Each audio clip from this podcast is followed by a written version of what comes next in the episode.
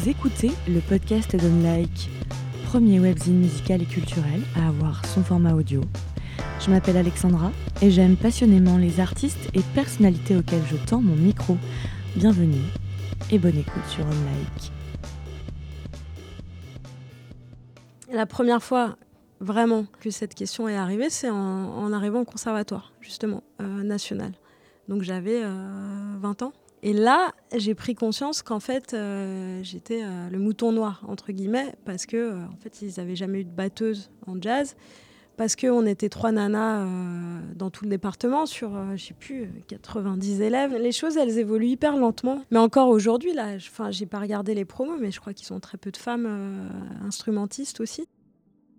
Profession batteuse de jazz. On dit aussi instrumentiste, musicienne, interprète. Dans cet épisode, je suis ravie de tendre mon micro à Anne Passeo, batteuse de métier et de passion. Elle est la première femme batteuse diplômée du Conservatoire national de musique en section jazz en France. Anne, qui est à l'affiche du festival Women in Jazz qui a lieu à Paris du 19 au 21 mars, a fait ses armes dans un milieu professionnel qui compte quelques appelés, encore moins d'élus et dans le lot très peu de femmes instrumentistes. Mais qu'à cela ne tienne, Anne a fait de sa passion précoce son métier, laissant de côté tout plan B, dédié tout entière à son instrument de cœur et de tripe, la batterie. La légende familiale raconte que son attirance pour les percussions a commencé dans le ventre de sa mère, en Côte d'Ivoire. Anne raconte quant à elle sa passion pour les groupes de musique que l'on voyait à la télé ou dans la série Hélène et les garçons à l'époque. Jeune, elle n'avait aucune femme batteuse à laquelle s'identifier. Aujourd'hui, elle fait partie de celles dont on peut s'inspirer. Dans cet entretien, elle décrit ce rapport physique presque charnel à son instrument. Elle donne sa définition du jazz, une musique libre et métissée avec laquelle on ne peut pas tricher. On parle aussi de spiritualité et d'apprentissage de la musique. Bonne écoute sur le podcast On Like.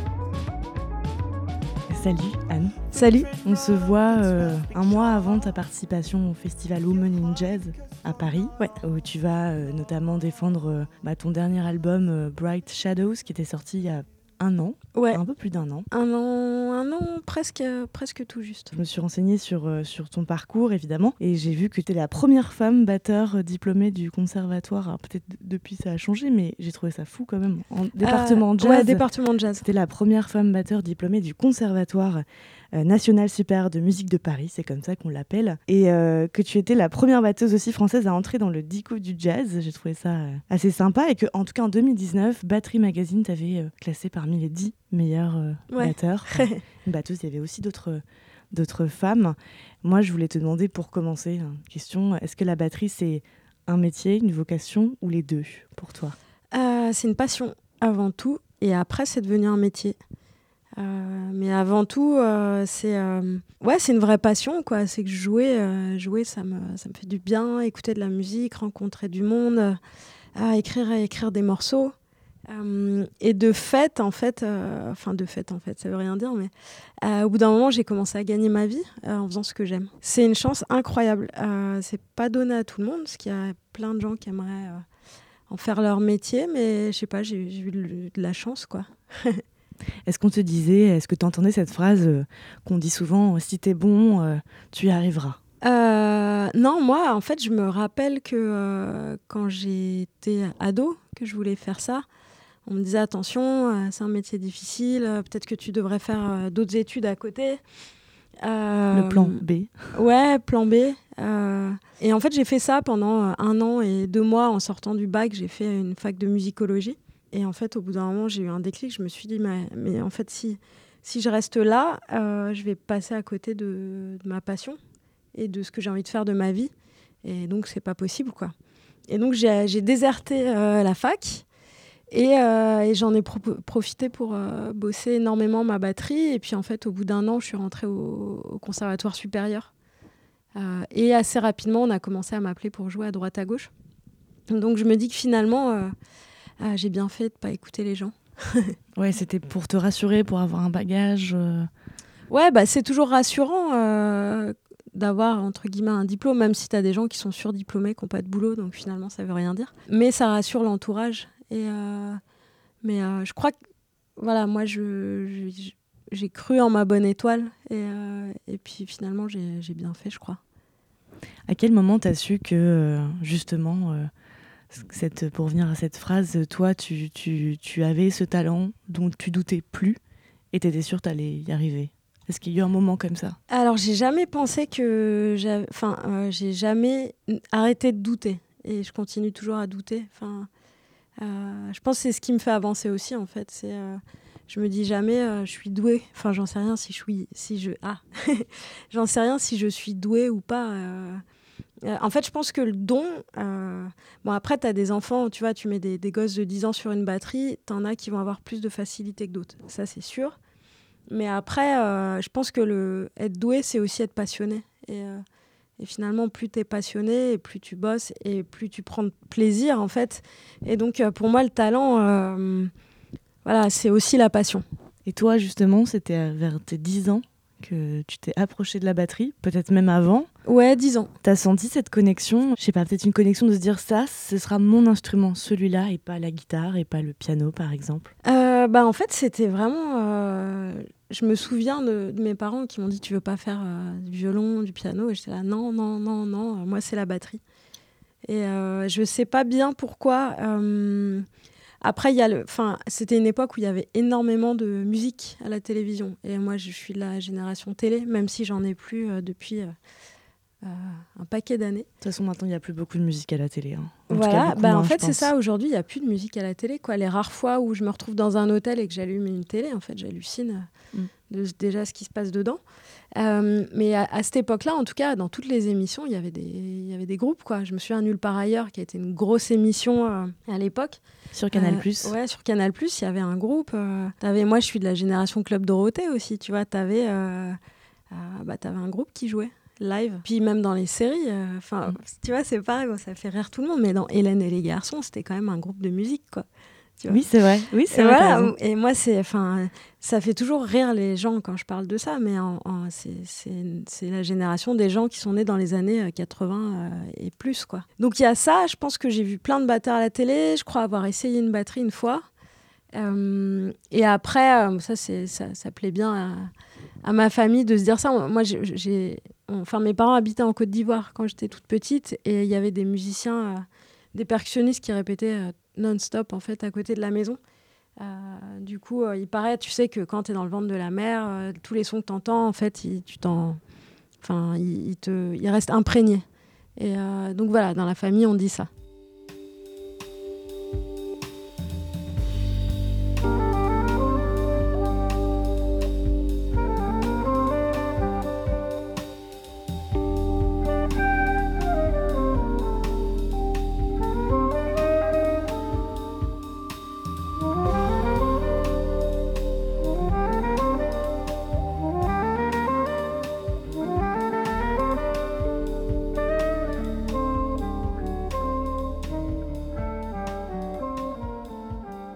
Parle de batteur notamment, mais quand on est une fille euh, et que euh, on voit pas forcément beaucoup de filles faire de la batterie, est-ce qu'il y avait quelqu'un en qui tu t'es identifié ou c'était vraiment la succession de personnes que tu voyais à la télé, euh, l'instrument et que peu importe le sexe finalement, tu t'es pas dit je suis une femme, il n'y a pas beaucoup de femmes, enfin tu vois ce genre de choses. Alors en fait la, la question du genre, c'est un truc qui arrive quand, quand on devient adulte c'est un truc d'adulte. Euh, quand t'es gosse euh, aussi, tu vois, t'es à la maternelle. T'as l'identification. les, les, petits garçons et les petites filles qui, qui se montrent euh, leurs appareils génitaux, mais parce que c'est différent. Mais en fait, tu, tu, en fait, tu te poses pas la question de genre tel métier a été longtemps pour les hommes, tel métier longtemps pour les femmes. Enfin, en fait, t'es un gosse, quoi. Tu fais juste que, ce que t'aimes. Donc, non, en fait, je me suis jamais posé la question. Et, les, et la, la première fois, vraiment, euh, que cette question est arrivée, c'est en, arrivant au conservatoire, justement, euh, national. Donc j'avais 20 euh, ans, Et là, j'ai pris conscience qu'en fait, euh, j'étais euh, le mouton noir, entre guillemets, parce que euh, en fait, ils n'avaient jamais eu de batteuse en jazz, parce qu'on était trois nanas dans tout le département sur, je sais plus, 90 élèves. ça, c'est fou parce que c'était il n'y a pas longtemps. non, mais en fait, les choses, elles évoluent hyper lentement. Euh, moi, j'ai halluciné quand, enfin, en tout cas, quand je voyais que tu étais la première euh, batteuse. Euh. Mais encore aujourd'hui, là, enfin, j'ai pas regardé les promos, mais je crois qu'ils sont très peu de femmes instrumentistes aussi. Donc ça, c'est en section jazz ou c'est globalement Non, parce que en classique, tu as beaucoup de, as beaucoup de femmes instrumentistes dans tous les instruments confondus. Mais je sais pas, c'est un truc, ouais, qui est très marqué dans le jazz, en tout cas. Mais en tout cas, pour en revenir à la question de. Enfin, moi, j'ai jamais eu de référence de femme batteuse. En fait, on est toujours à me dire alors, c'est qui ta référence de femme batteuse? Mais en fait, je me pose pas la question quand j'écoute un musicien ou une musicienne de si. Euh, enfin, de quel euh, appareil génital il ou elle a. En fait, j'écoute la musique et, et, point barre. T'avais pas besoin de ta super héroïne batteuse euh, dans ta jeunesse, quoi? Ah non, ouais, pas du tout. De toute façon, il n'y en avait pas, je crois. Je me suis, moi, je me suis jamais posé la question, en fait. Le fait, justement, que tu sois euh, bah, une des seules filles de ta promo dans la section jazz au conservatoire. Est-ce que tu as éprouvé des quelconques difficultés à un moment donné de, tout ordre du fait que tu sois une femme dans le jazz? On, m'a, euh, à une époque, euh, on a mis ma entre guillemets réussite sur le compte du fait que je sois une femme. Genre, ah ouais, mais tu réussis parce que tu es une femme. Parce qu'il y en a peu, donc forcément c'est plus simple de briller. C'est un peu ça le résumé. C'était un peu ça le résumé. Après, c'est un milieu qui est quand même tellement dur, tellement exigeant, que euh, qu'en fait, tu, tu peux pas t'en sortir si, si, si, si, si t'assures pas. Euh, enfin, tu vois. Donc euh, aujourd'hui, quand je regarde derrière, je me dis, bah, ils sont, ils sont cons, ils étaient cons. Enfin, tu vois, c'est. Tu peux pas. C'est pas comme, tu vois, dans les musiques actuelles où parfois tu as des musiciens qui sortent, mais t'hallucines, ils savent pas chanter, ils savent pas jouer. Et ils ont un super un truc commercial autour d'eux, une belle image, des belles photos, un style, un machin, et ils sortent et ils vendent des millions de disques. En jazz, tu peux pas faire ça en fait, c'est impossible. Tu peux pas tromper quoi euh, Non, non, tu peux pas tromper. Je crois pas, en tout cas. À quoi c'est dû C'est, je sais pas, plus d'exigence, euh, plus bah, de rigueur Non, mais bah, aussi, c'est, une musique qui est quand même euh, qui est moins mise en lumière que les autres. Donc tu as moins la question aussi de, tu vois, de la grosse machine à, biston, quoi. Tu vois. Mm. En fait, moi, c'est ça que j'aime aussi avec cette musique et, que j'ai envie de défendre, c'est qu'en fait, ce qui est important, c'est la musique. Et c'est pas, euh, tu vois, combien tu vas vendre de disques. Et tu vois, tu as des labels qui continuent à miser sur des artistes euh, qui vendent très peu de disques, mais qui ont un travail créatif incroyable. Et, euh, et ça, tu le verras jamais en pop ou en chanson française. Ou, voilà si un artiste, même s'il est incroyable, s'il vend pas tel nombre de disques la première semaine, bah, on le met au placard. Mm. En fait, c'est une autre, euh, une autre vision de la musique, un autre modèle économique aussi peut-être. Ouais, c'est un autre modèle économique, ça c'est sûr que c'est pas pareil.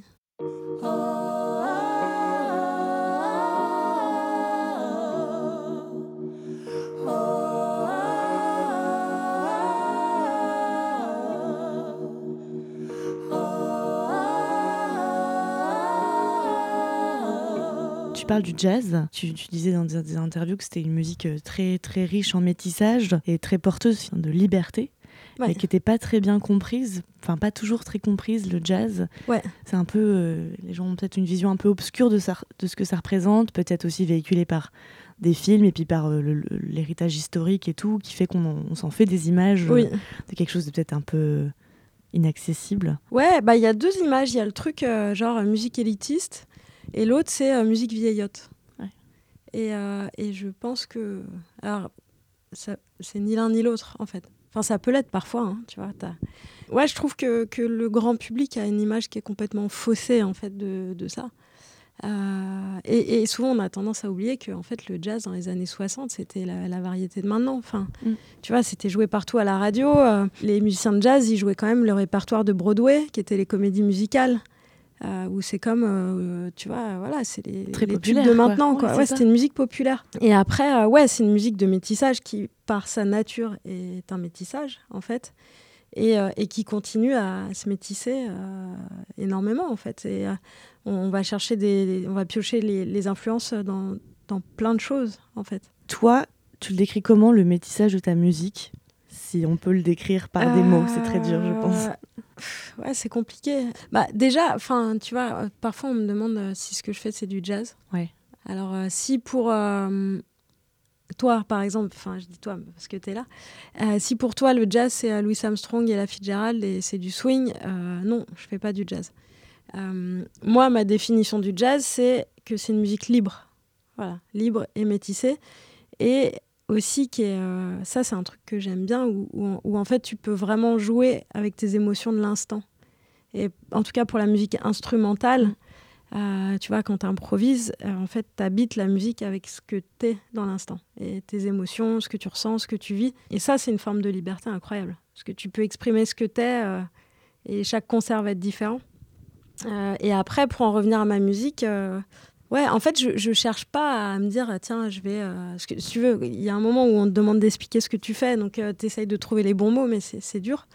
Euh, Certainement pour ça tu fais de la musique d'ailleurs, c'est pour éviter les mots parfois. Ouais, mais malheureusement, je suis obligée d'en mettre. Moi, j'adore euh, tout, tout, ce qui est, euh, tu vois, dans la pop, au niveau du son, l'électro, tu vois, les trucs genre James Blake. Ouais, T'en parles souvent, ouais. Ouais, enfin, là, là, comme ça, j'ai plus d'idées, mais la manière dont est traité le son, enfin, c'est hyper important pour moi, en fait. Et, et la recherche de textures sonores. Euh, et ça, c'est un truc que j'aime bien dans la pop, que j'ai peu entendu dans le jazz, mais qui est en train d'arriver beaucoup, où en fait les musiciens de jazz vont piocher euh, dans ces musiques-là pour s'inspirer. Mais c'est vrai que sur, euh, sur Bright Shadows, on a fait un énorme boulot, tu vois, de, de recherche de, de sons, de synthé, d'alliage d'instruments, de, tu vois, vraiment trouver un truc à nous. Donc ça, c'est un truc que je, que, voilà, que je vais piocher dans, dans ces musiques-là, la pop, l'électro, tout ça. Moi, j'écoute de la musique du monde entier euh, et toutes les musiques, euh, enfin presque toutes, enfin le plus que je peux en tout cas. Euh, donc je mets pas de barrière et en fait finalement j'écoute, voilà, j'écoute de tout. Donc mes mélodies, elles viennent un peu de tout ce qui m'inspire. Tu t'interdis rien, quoi. Non. Et, et, puis après, il y a de l'improvisation aussi. Mais c'est pas de l'improvisation free. en fait, c'est cadré dans une forme. Et, et après, euh, voilà, le groupe euh, évolue dedans. L'improvisation, euh, au moment de l'enregistrement de l'album, il y en a eu aussi Il y en a, bah, en fait, dans quasiment tous les morceaux, il y a des phases improvisées. Et, et c'est ça qui est intéressant aussi, c'est que du coup, sur scène, chaque soir, on se renouvelle.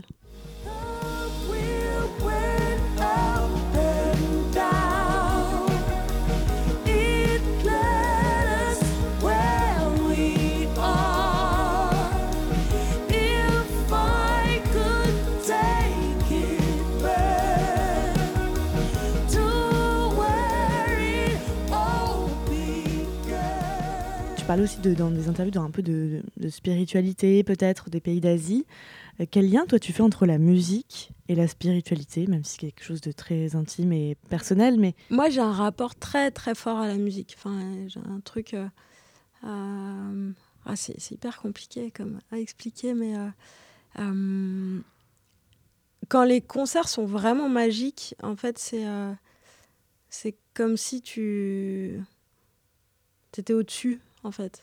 Et, en fait, ton corps euh, euh, et ta tête, enfin, t'es plus qu'un vecteur d'un truc en fait qui te dépasse un peu. Et c'est ce que je trouve, c'est ce que ça me fait aussi quand j'écris euh, de la musique. Et parfois, j'ai un, morceau qui va, tu vois, qui va couler de source, quoi. Et ça sort d'un coup.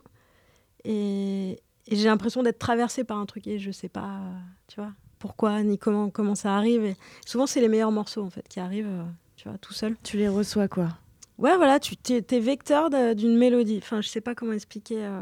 Après, je crois pas spécialement en, tu vois, euh, en un dieu.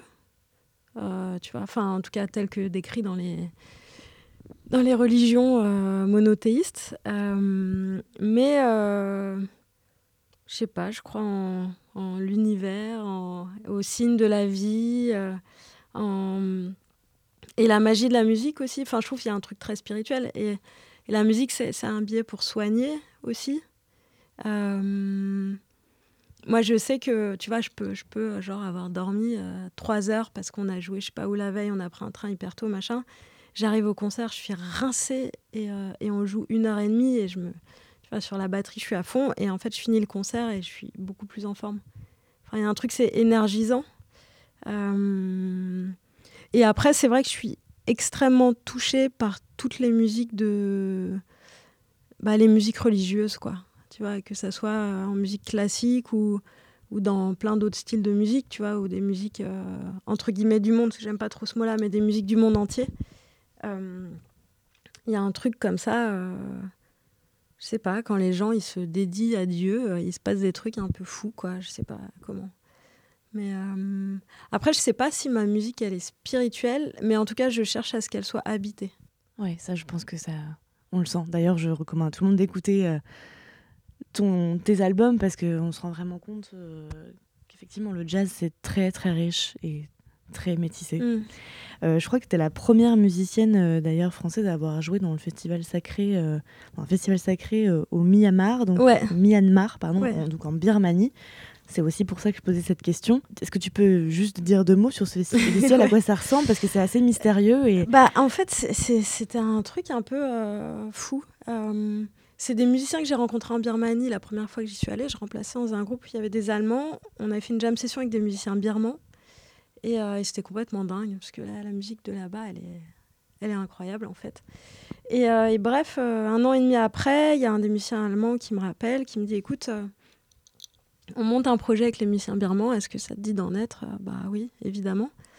Et euh, on est parti jouer en Birmanie. Et, euh, et en fait, on a joué dans un. Un... En fait, il y a des festivals de pleine lune là-bas. Et là, ça devait être une, genre, une full moon ou un truc un peu spécial. C'était un énorme truc. Et on a joué devant la, pagode Shwedagon, qui est la, pagode la plus sacrée en Birmanie. Devant des milliers de personnes. Alors, c'était hyper roots. Moi, ma batterie, elle était sur des palettes. Et donc, tu sais, il y a des trous dans les palettes. Du coup, j'avais des, éléments qui tenaient avec des bouts de ficelle et tout. le- L'électricité, ils étaient en train de faire les soudures avant le concert. Enfin, c'était. Voilà. Et moi, cette, cette pagode, elle me fait un effet. euh, je sais pas, elle me fait du bien, quoi. Et, donc, on a joué devant la pagode. Et c'était fou de la voir, parce qu'on était face. Et, euh, c'était marrant parce que euh, à la fin du concert, euh, y a des, enfin, ils sont montés sur scène, les organisateurs, ils nous ont offert des petites statuettes euh, du, nat de la musique et de la liberté. Et le- les nats, c'est les esprits, en fait, et ils ont un esprit, parce qu'ils sont euh, enfin, assez. euh, Il y a des croyances un peu animistes aussi. Enfin, c'est un bouddhiste animiste. Animiste. Et, euh, et bref, enfin, ces, petites statuettes de la musique et la liberté, j'ai trouvé ça hyper, hyper poétique, en fait. Et voilà, et après, on est sorti de scène, on a été escorté par les moines. Enfin, c'était un moment. euh, ouais, tu- enfin, assez hors du commun, tu vois. Et tu te retrouves là, euh, dans un pays à l'autre bout du monde, euh, une autre culture, et jouer devant cette pagode qui est, qui est incroyable. Donc, c'est. Voilà, c'était assez fou. Et c'est c'est là qu'on voit aussi que c'est un langage universel, puisque tu peux jouer avec des musiciens euh, de l'autre bout du monde et trouver cette connexion euh, presque sacrée, en fait, euh, avec euh, d'autres instruments, euh, même Ouais. d'autres instruments qu'il n'y a pas. euh, Il n'y a pas ici, ouais. Après, quand, quand on a commencé à bosser, moi, j'étais complètement perdue, quoi, parce que je, ça commence à jouer et je ne comprenais rien. Mais rien de rien. Je comprenais pas ce qui se passait, quoi. Et euh, j'ai dû essayer pendant une heure de jouer, c'était la cata, et au bout d'un moment, j'ai posé les baguettes, et en fait, j'ai passé deux jours à écouter. À écouter les répètes, quoi, essayer de comprendre, et... euh, et au bout de deux jours, j'ai commencé à comprendre des trucs. Et en fait, je me suis rendu compte que tout ce qu'on m'avait enseigné au conservatoire, il fallait que je l'oublie. Et, euh, que je trouve une manière différente d'aborder le truc. Et, et, et après, j'ai joué régulièrement avec eux sur des années. Et après, j'ai réussi à refaire la connexion avec ce que j'ai appris. Euh, mais ça a été un long, euh, un long voyage. C'est super important, je trouve, ce que tu dis là. euh, parce que le conservatoire, effectivement, enseigne beaucoup, beaucoup de choses, mais finalement enseigne tellement peut-être de choses, tellement de méthodes et de façons de faire que parfois il faut réussir à s'en détacher. Ça doit être assez euh, difficile, quoi, parce que c'est très technique, donc il faut réussir à. Bah, il faut, il faut, en sortir. euh, il faut se, se, dé, euh, se décabler un Ouais, peu. se déprogrammer, en fait. Ouais. faut déprogrammer des trucs, mais c'est intéressant. Et, je trouve que c'est c'est une démarche. euh, Enfin, ça rend plus humble, en fait. Parce que toi, tu es là. euh, Enfin, je veux dire, en Europe, en Occident, en fait, il y a quand même un gros complexe de supériorité par rapport à, à toutes les musiques qui viennent euh, du monde entier. Et, euh, et, en fait, euh, et en fait, on sait rien, quoi. Enfin, il y a D'ailleurs, qu'on classe, à comme tu disais, hein, sous l'appellation musique du monde et aller. Voilà, euh, et on met tout le monde dans le c'est même pesé, sac. au et- revoir, quoi. Musique du monde, boum. Voilà, c'est. Mais euh, enfin voilà, il y a tellement de choses à apprendre en fait de partout.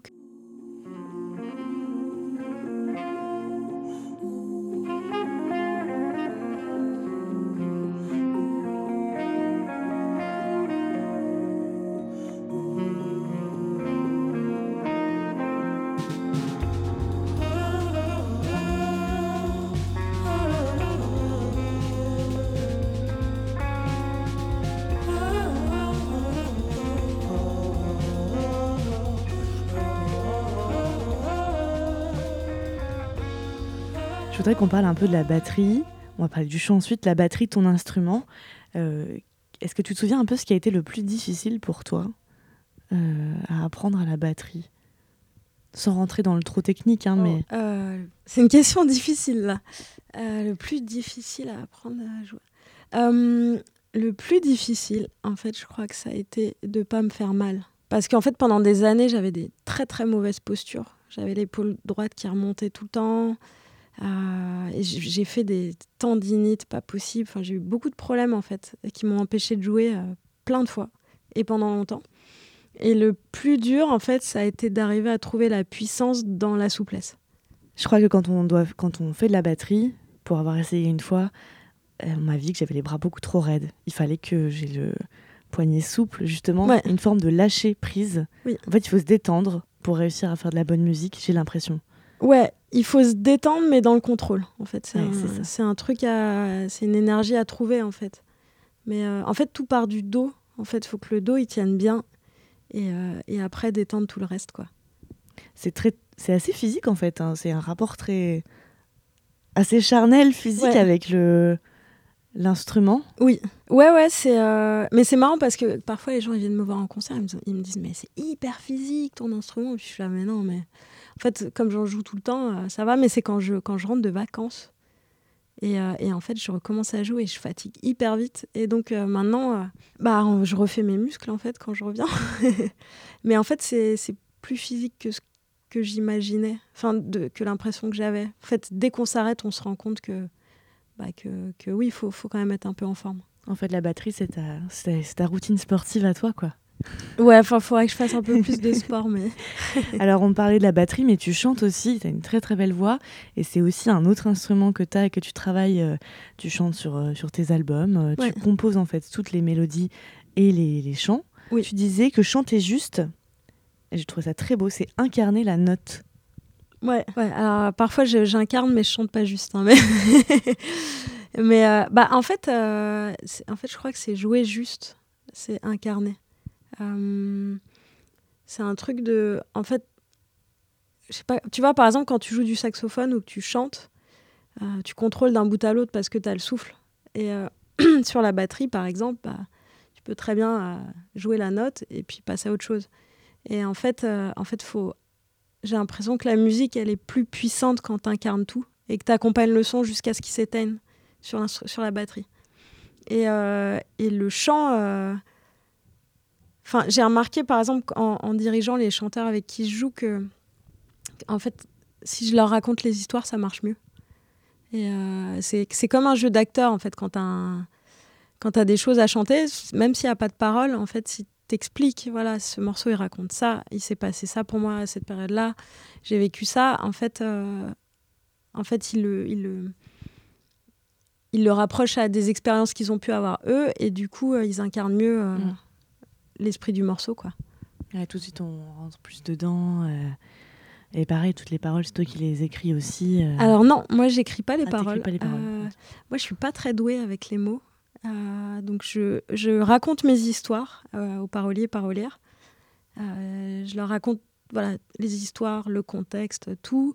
Parfois je leur donne de la matière, je sais pas, des lectures, des, des trucs à écouter, des, des, photos, des voilà. Je, je leur donne de la matière et en fait après je leur demande de trouver les mots pour moi. Est-ce que j'ai une dernière question sur le chant Est-ce que euh, quand on prend des cours de chant, qu'on apprend, parce que ça se travaille comme toute autre pratique euh, d'un instrument, est-ce que la marge de progression, elle est importante? Est-ce qu'on peut, euh, de pas très juste, passer à quand même quelque chose de juste? Est-ce que c'est possible? Alors moi, je ne travaille pas assez mon chant, j'avoue. Euh, mais je pense que de toute façon, euh, quel que soit le l'instrument et le métier, le tout, en fait, si on bosse, on y arrive au bout d'un moment. Donc il y a de l'espoir. Il y a toujours de l'espoir. Là, je crois que tu vas rentrer en écriture? Ou peut-être même tu es déjà rentré je suis en plein dedans. Ouais. Comment, comment ça se passe? Je crois que tu commences par chanter les choses, c'est ouais, Souvent, c'est euh, une mélodie qui apparaît. Euh, parfois, c'est trois accords, trois accords. Et comment ça se passe? Ben, En fait, malheureusement, c'est un truc que je contrôle pas. Euh, quand l'inspiration va venir ou pas. juste ce que j'ai pu constater ces dernières années, c'est qu'en général, j'écris quand je vis des choses un peu fortes. tu vois, que ça soit super génial ou que ça soit l'enfer. Enfin, tu vois, c'est j'ai besoin de beaucoup d'intensité pour écrire. Euh, voilà. Et donc, euh, donc, si les périodes elles sont un peu trop calmes, euh, j'écris moins, je pense. donc, souvent, les voyages font que ça m'inspire parce que quand tu es en quand es en voyage, tu vis des choses un peu folles, quoi. Ça peut être un lieu, ça peut être une rencontre, ça peut être une situation de vie. Ouais, je, je, je, contrôle pas euh, ce qui, ce qui vient et quand ça vient. Et du coup, quand j'ai des échéances, c'est un peu la pression parce que je me dis, euh, oulala, là, là, faut que, voilà, faut que j'avance. Et mais, mais je suis dépendante de, de ce, de ce robinet de l'inspiration qui parfois s'arrête de ce, cette source qui se, se tarit parfois. Mais c'est très compliqué en fait de border cette, euh, en, en, quelque sorte, de border l'acte créatif en disant Là, j'ai, par exemple, j'ai deux semaines, euh, j'entre en résidence. Tu vois, ce genre de choses. Moi, je c'est toujours une angoisse quand j'entends les autres dire ça, des artistes en parler. Je me dis, moi, à leur place, je meurs. Par exemple, mon studio, il est booké aujourd'hui. J'ai un studio ouais. booké de deux jours. C'est-à-dire que pendant ces deux jours, il faut que je sois productif. Mais peut-être que ça marchera pas. Bah, en fait, euh, il y a des musiciens qui sont capables de ça. En fait, moi, ça m'arrive parfois. Enfin, il y a un endroit où j'aime bien aller euh, en Normandie qui s'appelle le Moulin d'Andé, qui est un, espace de création où il y a eu plein d'écrivains incroyables, des, cinéastes, des, voilà, toute une espèce de, population créative qui est venue là en résidence pendant des années. Tu vois, tu as, des films de Truffaut qui ont été tournés là-bas. Et euh, bref, c'est un endroit assez incroyable et, euh, et, de temps en temps, j'y vais passer 3-4 euh, jours. Et les deux premiers jours, en fait, à chaque fois, c'est l'enfer parce que je me force à me mettre devant le piano et j'y arrive pas. Et il y a toujours un moment où je lâche prise, je me dis, bon, je m'en fous, je vais aller me promener dans le parc, je vais aller papoter avec les gens, euh, je vais aller papoter avec Suzanne, qui est la, la, directrice du, moulin, euh, et qui, est une personne incroyable, où je vais... Il y a toujours plein de cinéastes qui sont en écriture, donc je vais discuter avec eux. Enfin, en fait, je me lâche la grappe, quoi. Et, euh, en fait, c'est toujours à ce moment-là où je reviens sur le piano et, et là, j'écris. Donc, en fait, je pense que, que en tout cas, voilà, t'en as, t'as des musiciens qui arrivent à écrire tous les jours. Et moi, en fait, il faut juste que je, je force pas, quoi.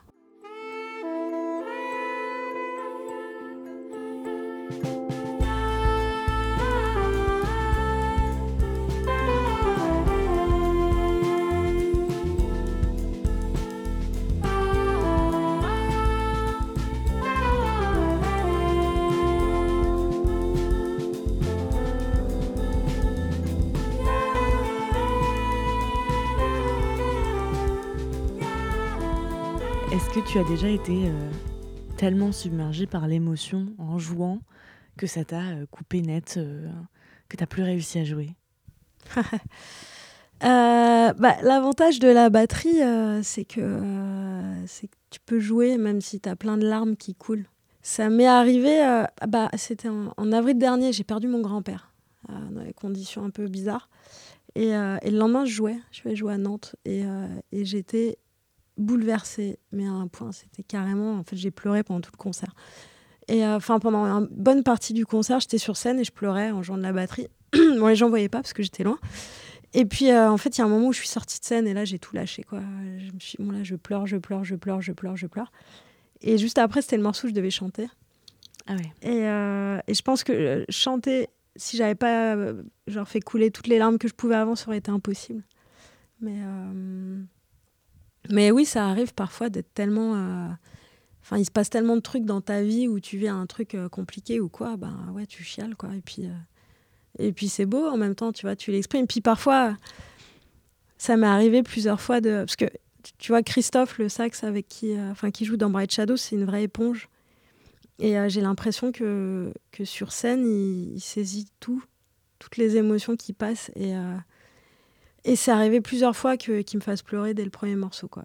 voilà. Donc ça arrive et en même et c'est joli en fait. Ouais, c'est très beau de voir les musiciens. Ouais, t'es tellement habité par ta musique que tu, tu pleures et que c'est. Et puis les gens, euh, enfin, il se passe un truc spécial aussi dans ces moments-là parce qu'en fait finalement quand tu pleures, t'es complètement ouvert à tout. En fait, t'es es un, es sans armure quoi, tu vois. Et du coup les gens ils, ils, le, ils le sentent aussi.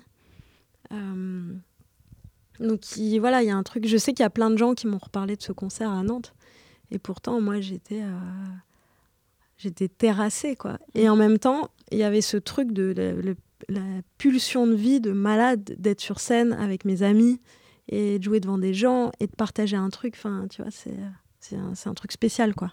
Merci beaucoup, Anne. Merci.